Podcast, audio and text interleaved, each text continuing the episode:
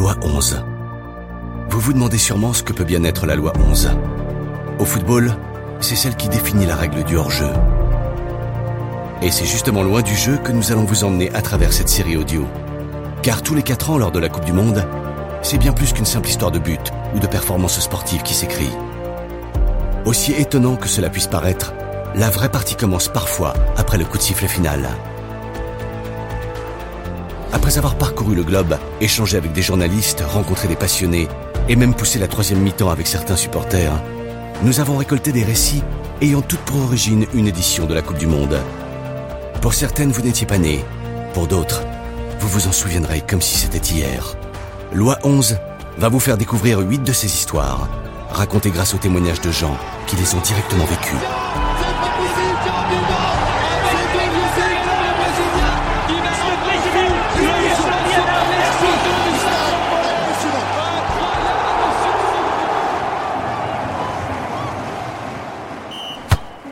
Dans les années 90, la plupart des pays d'Europe avaient tourné la page de la Deuxième Guerre mondiale et des 30 ans de guerre froide qui avaient suivi. Avec la chute du mur de Berlin, ils sentaient souffler sur eux un vent d'espoir. Les peuples d'Europe de l'Est pouvaient désormais espérer faire partie du reste du monde et rêver d'un avenir meilleur pour leur famille. Les nations du vieux continent se retrouvaient enfin réunies et Toto Cucogno remporta l'Eurovision avec son fameux Insieme Unite Europe.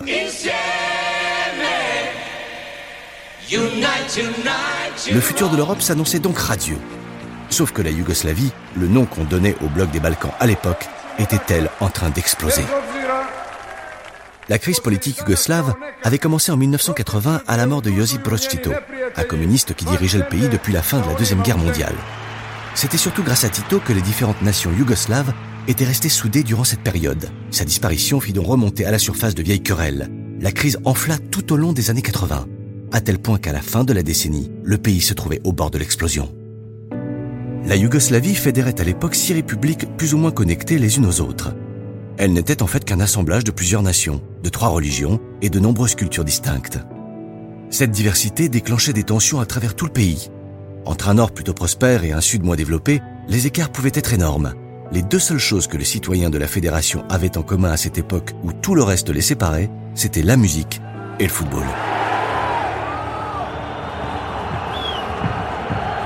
Dans un pays communiste comme la Yougoslavie, le football était considéré comme du divertissement de masse.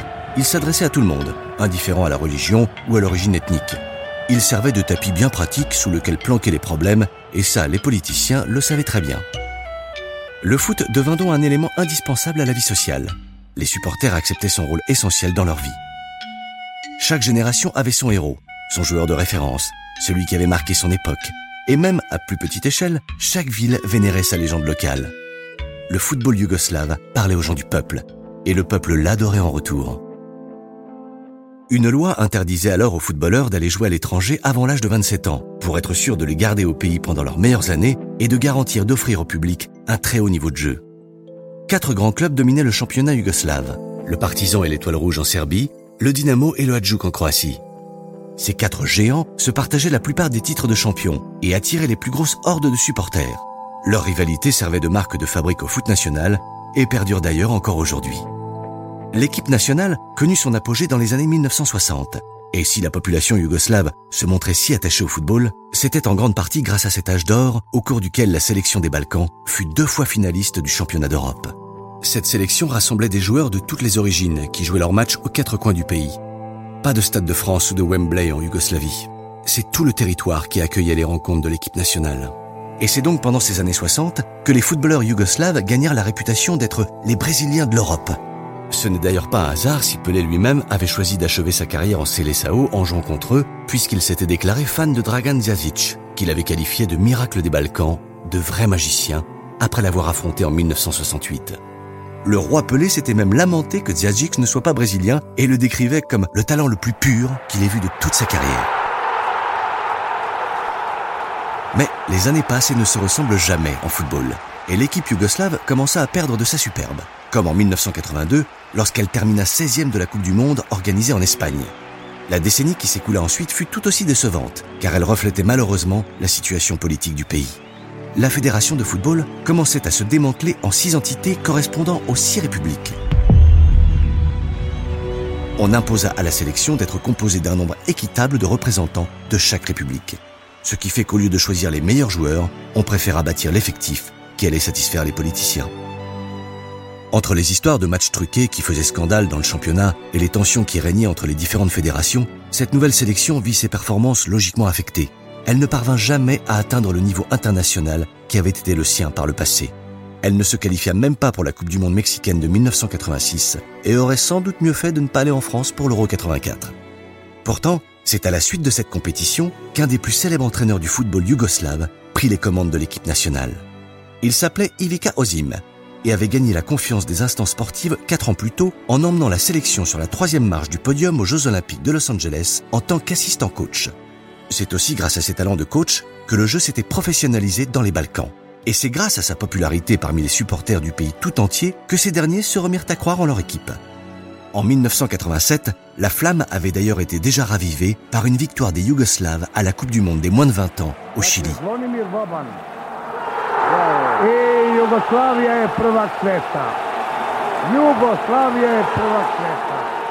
Dans la sélection d'Ozim, certains noms seraient bientôt connus du monde entier.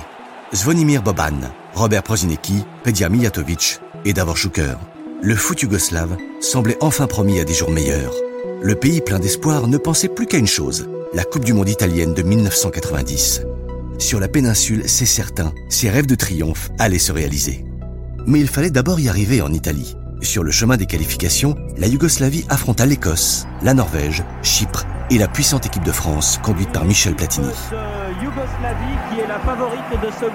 Ozim conçut une sélection hybride qui mêlait des vétérans et des jeunes issus de l'équipe victorieuse au Chili. Respectait-il encore les quotas imposés par les républiques plutôt que de simplement choisir les meilleurs candidats? Le coach nia toujours qu'il en fût ainsi. Mais il admit tout de même qu'il existait encore des enjeux politiques. S'il pouvait difficilement faire sans ces enjeux, il avait néanmoins choisi les meilleurs joueurs de chaque république. Et à dire vrai, les joueurs en question donnaient à peu près toutes les raisons d'être optimistes. Non seulement la Yougoslavie termina première des poules de qualification, mais elle ne perdit pas un seul match et fut la première équipe européenne à s'assurer d'aller en Italie. On la savait déjà très forte, certes, mais on ne l'imaginait pas aussi impressionnante. Et l'espoir populaire se transforma alors en euphorie collective. L'Italie était juste là. Elle attendait.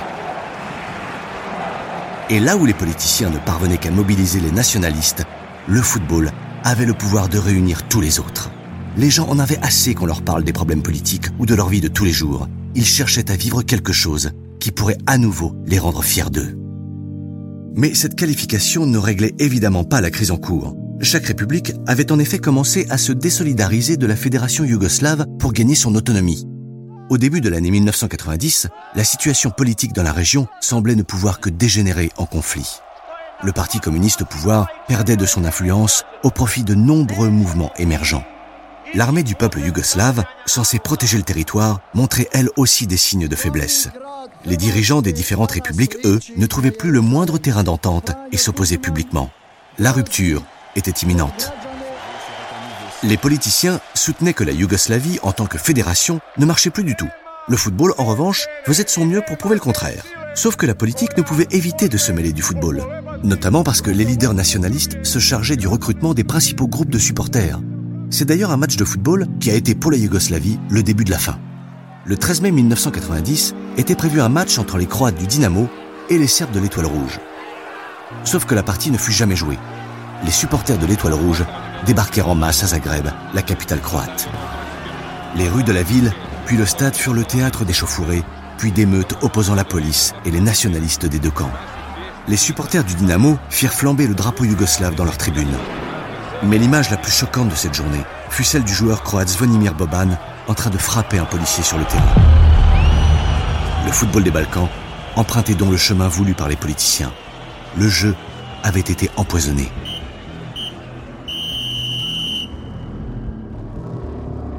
Même si la plupart des joueurs de la sélection nationale officiaient dans des clubs étrangers, ils ne pouvaient pas pour autant ignorer le conflit.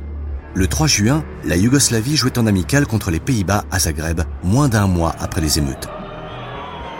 Dès que l'hymne de la fédération retentit, le public se mit à huer et à siffler son équipe.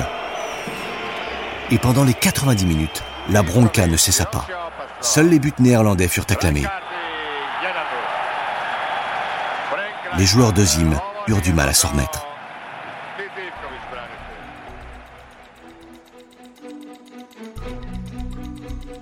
Neuf mois avant Zagreb, la sélection avait pourtant été chaleureusement congratulée par le public lors de sa victoire contre l'Écosse.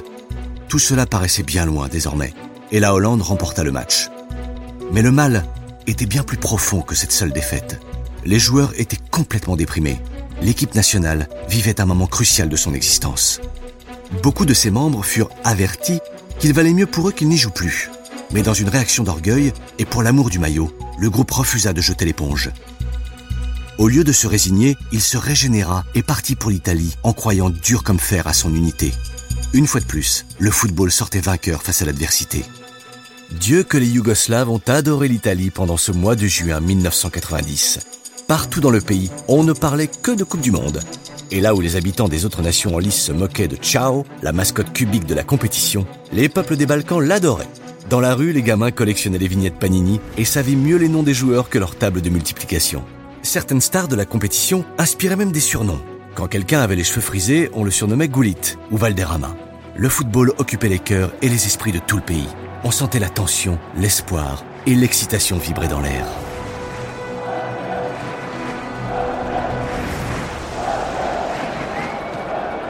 La Yougoslavie évoluait dans le même groupe que la RFA, la Colombie et les Émirats arabes unis. Après ses performances spectaculaires en qualification, la sélection de Zim faisait l'objet de tous les regards. Dans une émission de la RAI, on avait vu des mathématiciens pronostiquer à l'aide d'un logiciel l'issue finale de la Coupe du Monde. La Yougoslavie figurait dans le dernier carré et ça n'avait étonné personne. Chacun savait que sa sélection combinait l'expérience de quelques vétérans à la fougue de ces jeunes champions du monde des moins de 20 ans. Le plus chevronné de tous s'appelait Safet Suzic. C'était une légende vivante du PSG qu'on surnommait le pape. La star de l'effectif, Dragan Stojkovic, venait quant à lui de signer à l'Olympique de Marseille pour un salaire record. Il y avait aussi le capitaine Vujovic, et puis Josic, Katanec, Ivokic, Spazic, Bronvic. Sans oublier ces jeunes talents nommés Savicevic, Prozineki, Panchev, Boksic ou Choker, qui poursuivirent tous de belles carrières internationales. Seul Boban n'avait pas été retenu puisqu'il avait frappé un policier. Cette équipe était sans doute l'une des meilleures qu'avait jamais connue la Yougoslavie.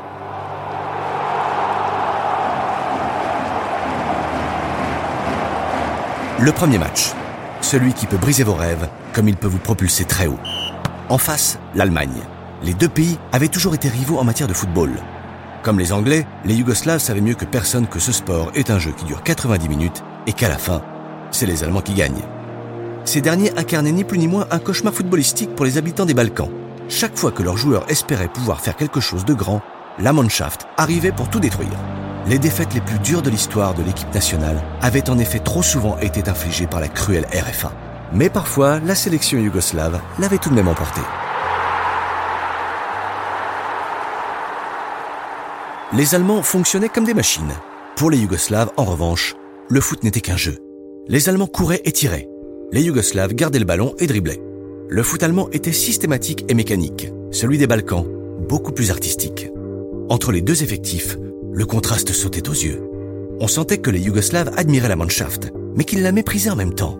À chaque match contre elle, ils arrivaient avec la peur au ventre, mais avec au fond de leur cœur un désir incontrôlable de les battre. Galvanisés par leur parcours en qualification, les gars d'Ozim ne doutaient pas une seconde de leur victoire. Leur football d'artiste vaincrait enfin la discipline germanique. Sauf que le match prit des airs de punition. Le coup d'envoi donna le ton du reste de la partie les Yougoslaves se passèrent le ballon en direction de leur embut, tandis que les Allemands leur foncèrent dessus comme des chiens de chasse sur un cerf blessé. Et Allemagne 1, Yougoslavie 0. Et Allemagne 2, Yougoslavie 0. Josic marqua tout de même en deuxième mi-temps, donnant l'espoir d'une remontée à ses coéquipiers. Sauf que les Allemands ne cessèrent pas d'être des Allemands. Ils étouffèrent leur adversaire et lui collèrent deux buts supplémentaires. L'affaire était pliée les joueurs de Zim sortaient du terrain complètement abattus. Au pays, les gens n'arrivaient même pas à ouvrir la bouche. La sinistre réalité de la crise des Balkans revenait soudain au visage de toute une population. Le rêve devait-il déjà se terminer alors qu'il avait à peine commencé? C'était mal connaître le coach Ozim et sa très longue expérience. Selon lui, cette défaite avait eu lieu au meilleur moment possible. Elle allait remettre les pieds sur terre à son effectif, qu'il poussa alors à donner tout ce qu'il avait dans le ventre pour accéder aux phases finales. Sachant que la Colombie, si elle n'avait pas certes le niveau de la RFA, n'était pas non plus là pour rigoler. Et malgré leur désir et leur détermination à se qualifier pour les huitièmes de finale, les Yougoslaves avaient pourtant peur. C'était évident. Au pays, les supporters ressentaient eux aussi cette peur. La presse locale ne fit preuve d'aucune indulgence après la défaite contre l'Allemagne et analysa dans ses moindres détails les choix d'Ozim et le jeu de ses hommes. Les gens continuaient pourtant d'y croire. Ils vénéraient l'effectif parce qu'il était composé de garçons ordinaires comme eux, élevés par des gens comme eux. Une défaite ou une mauvaise passe n'allait pas entamer leur foi en ces types qui leur ressemblaient. Et même après la débâcle du premier match, les gens continuaient à parler de foot. Les querelles politiciennes étaient mises de côté et dans une ambiance de chaos imminent, tout le monde ne rêvait que d'Italie. Alors les choses purent commencer pour de bon. Si au premier match les Allemands partaient nettement favoris, c'était maintenant au tour des Yougoslaves d'être donnés vainqueurs contre la Colombie. Leur seul problème, c'est Beckenbauer qui l'avait bien résumé quand il disait ⁇ Les Yougoslaves connaissent tout au football, sauf qu'ils ne savent pas comment marquer des buts. Un mélange de peur terrassante et de volonté démesurée minait leur jeu. Au départ, ce match contre la Colombie fut très pénible à regarder. Et puis d'un coup, ça arriva enfin. Sorti de nulle part, Davor Josic fit un contrôle poitrine sur une passe de Stojkovic et à la façon des gamins jouant dans les favelas brésiliennes, il fouetta le ballon qui fusa juste en dessous de la barre transversale. Le gardien colombien Eguita n'a jamais su dire ce qui s'était passé. En tout cas, la victoire faisait du bien, tant aux joueurs qu'aux supporters restés à la maison. Leurs ailes repoussaient. Le match contre les Émirats fut une formalité. Les Yougoslaves finirent donc deuxième de leur groupe. Et en huitième, ils allaient affronter le premier du groupe E, qui se trouvait être l'Espagne. Si l'affrontement s'annonçait particulièrement tendu, c'est que la sélection fédérale s'était plusieurs fois sentie flouée par les Ibériques. Lors de la Coupe du Monde de 1982, elle les avait joués chez eux et perdus après un pénalty controversé. L'histoire lui restait toujours en travers de la gorge. En Yougoslavie, personne n'a d'ailleurs jamais pu pardonner ce match aux Espagnols. Les joueurs arrivaient donc sur la pelouse bien décidés à jouer leur meilleur football face à l'ennemi. Les grands joueurs ont parfois besoin d'un peu de temps et d'espace pour se révéler. La remarque convient notamment à Dragan Stojkovic et à ce qu'il a pu faire en ce 26 juin, au stade Bentegodi de Vérone. Le jeu était entièrement ouvert. Les deux équipes attaquaient et s'offraient à peu près autant d'occasions l'une que l'autre. Sauf que les Yougoslaves comptaient parmi eux un maître du football.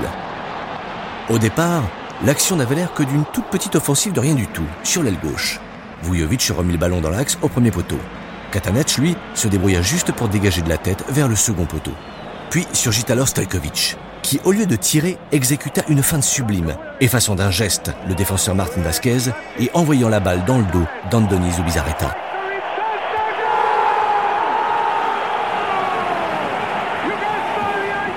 Dans une histoire du football yougoslave, pourtant marquée par quantité de buts mémorables, celui-ci reste très à part. C'était un véritable chef-d'œuvre de technique, mis au service d'une revanche sur le passé. C'était le but dont tous les Balkans avaient besoin. C'était la satisfaction de le marquer contre un ennemi venu de l'étranger. Pour restaurer son unité, la Yougoslavie avait dû aller chercher hors de ses frontières. Et tandis que son peuple était partagé entre extase et bêtitude face à l'exploit de Stojkovic, l'adversaire espagnol se remit d'aplomb et revint au score. Mais cela n'affecta personne, au contraire. Les joueurs comme les supporters redoublèrent de passion. Puis, il y eut alors ce coup franc à 25 mètres du but espagnol. Stojkovic s'empara du ballon pour se préparer à le tirer. L'arbitre plaça le mur à 7 mètres au lieu de 9. Un arbitrage à nouveau en faveur de l'Espagne. Mais tant pis, on s'en fichait. Ce serait encore mieux comme ça. Stojkovic s'en fichait encore plus que les autres, car il se savait plus fort que jamais. Son tir survola le mur, directement vers le poteau droit. Droit au but. Le délire. Sur le terrain, dans les gradins et là-bas à la maison. Un des plus beaux moments de ce pays à l'histoire si chargée. En voyant les joueurs se sauter dans les bras sur la pelouse, on comprenait toutes les grandes choses que les hommes pouvaient accomplir quand ils se serraient les coudes en dépit de leurs différences. Les rues yougoslaves, restées désertes pendant le match, furent soudain envahies par la foule au coup de sifflet final. On ne brûlait plus les drapeaux, on les agitait. Pour le tour suivant, l'adversaire était déjà connu. L'Argentine de Maradona. Le duel que tout le monde attendait. Pour les hommes d'Ozim, c'était le match ultime. Peut-être qu'il y avait de meilleures équipes, mais personne n'était meilleur que Maradona. On voulait le voir, on voulait le jouer. Un match entre artistes dans la cité de Florence. Stojkovic et ses camarades jouaient de mieux en mieux à chaque match. Leur confiance en eux-mêmes, elle aussi, se portait de mieux en mieux. Ils investirent la pelouse du stade communal l'air serein, oubliant presque qu'ils allaient affronter les champions du monde en titre. Et le jeu fut au diapason. L'Argentine n'avait pas tellement brillé jusqu'ici, mais là, elle se faisait littéralement torturer. Stojkovic dansait sur le terrain et les offensives balkaniques arrivaient de partout. Même après l'exclusion de Sabanazovic à la 30e minute pour avoir commis deux fautes consécutives sur Maradona, la Yougoslavie poursuivit sa domination insolente. Mais malgré tous les tirs, le ballon refusait de rentrer dans le but. Bien que le score se conclue par un 0-0, le match fut la meilleure performance de la sélection fédérale lors de cette Coupe du Monde. Puis vint dans l'heure cruelle des tirs au but. Dans ce genre de moment, tout repose sur la bravoure, la technique et la chance. Dès le premier tir, les choses s'engagèrent mal. Stojkovic se loupa.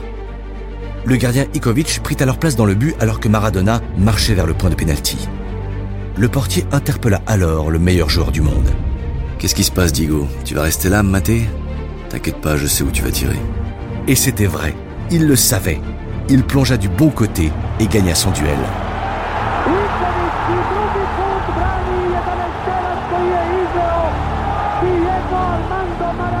Les provocations d'Ikovic étaient à l'image du caractère des joueurs yougoslaves, du football yougoslave et de la Yougoslavie en général.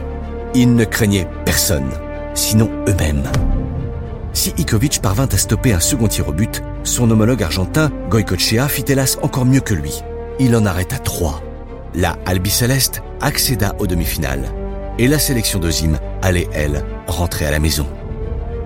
Les joueurs avaient beau être effondrés sur le terrain, le peuple, lui, se sentait fier. Une fois de plus, il descendit dans la rue pour faire la fête.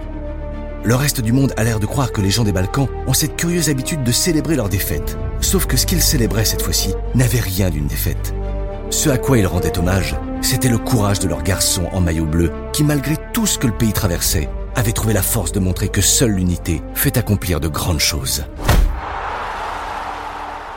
Pendant la compétition, les joueurs avaient tout fait pour ne pas trop penser à l'ambiance de plomb qui régnait au pays. Mais une fois de retour là-bas, ils durent faire face à la cruelle réalité. Chaque jour, la tragédie se précisait encore un peu plus que la veille. Certes, les membres de la sélection évoluant à l'étranger avaient eux la chance de pouvoir rester à distance de ce quotidien pesant. En revanche, leurs camarades engagés en championnat national ne pouvaient que constater la flambée en tribune des tensions entre supporters. L'État yougoslave tiendrait officiellement encore une année de plus, mais sa désintégration fatale allait déjà bon train. La banqueroute était proche. Les dirigeants profitaient de ce contexte chaotique pour abuser des masses et empoisonner les esprits. Le prix Nobel de littérature, Ivo Andrich, a dit un jour Quand les gens intelligents se taisent, les imbéciles prennent la parole et les pillards font fortune. Les va-t-en-guerre connurent donc leur moment de gloire pendant que se retirèrent les citoyens modérés, ceux qui aimaient la vie, et parmi eux les footballeurs, qui se retirèrent dans leur sport, comme pour se protéger du mal autour d'eux. L'équipe nationale eut quand même une dernière occasion de changer le destin et d'offrir une leçon d'unité à ses compatriotes. Lors des qualifications pour l'Euro 92, elle domina son groupe. L'effectif rajeuni se composait des champions chiliens et de nouveaux venus. Les matchs l'air d'une promenade de santé, sauf qu'au terme de ce parcours, la Slovénie et la Croatie quittèrent officiellement la fédération yougoslave et avec elle Boban, Prosinecki, Schuker ou Katanec. Même si leurs équipiers restaient dans leur cœur, ces joueurs avaient désormais des vies et des familles dans d'autres pays. Et quand l'Euro 92 débuta en Suède, la guerre avait déjà embrasé la fédération. Ce qui restait de sa sélection fut disqualifié de la compétition.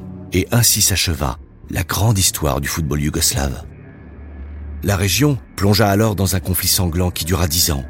On estime qu'il fit entre 150 et 200 000 victimes, dont deux tiers de civils innocents sans compter les 4 millions de réfugiés et déplacés. Dans des circonstances pareilles, le football devient un sujet de discussion futile, voire indécent.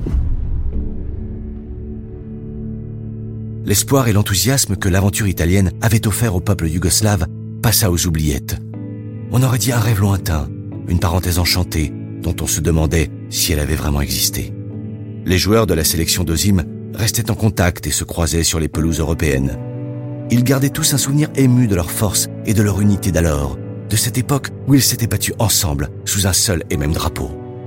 Pour préserver leur amitié, il convenait de ne jamais aborder les événements du pays, attendant simplement qu'ils se terminent un jour. Peut-être se demandait-il si les choses en auraient été autrement s'ils avaient remporté la Coupe du Monde, si leur victoire alors aurait pu stopper la guerre. Leur harmonie footballistique, elle, est en revanche restée vivace, comme s'ils étaient faits pour jouer ensemble. On se rappelle ainsi la magie du duo offensif Suker Mijatovic qui offrit au Real Madrid son premier titre en Champions League après 32 ans d'échecs. Ou encore les guerriers du Milan AC, Boban et Savicevic, qui dans les années 90 dominèrent la Série A. Aujourd'hui, qu'en pensent les citoyens des républiques de l'ex-Yougoslavie? Ils se rappellent de la Coupe du Monde 90 comme des derniers jours d'insouciance, d'unité, de liesse, d'un moment où chacun partagea un seul et même rêve. Un rêve qui aurait peut-être pu offrir beaucoup, beaucoup plus qu'une simple victoire sportive.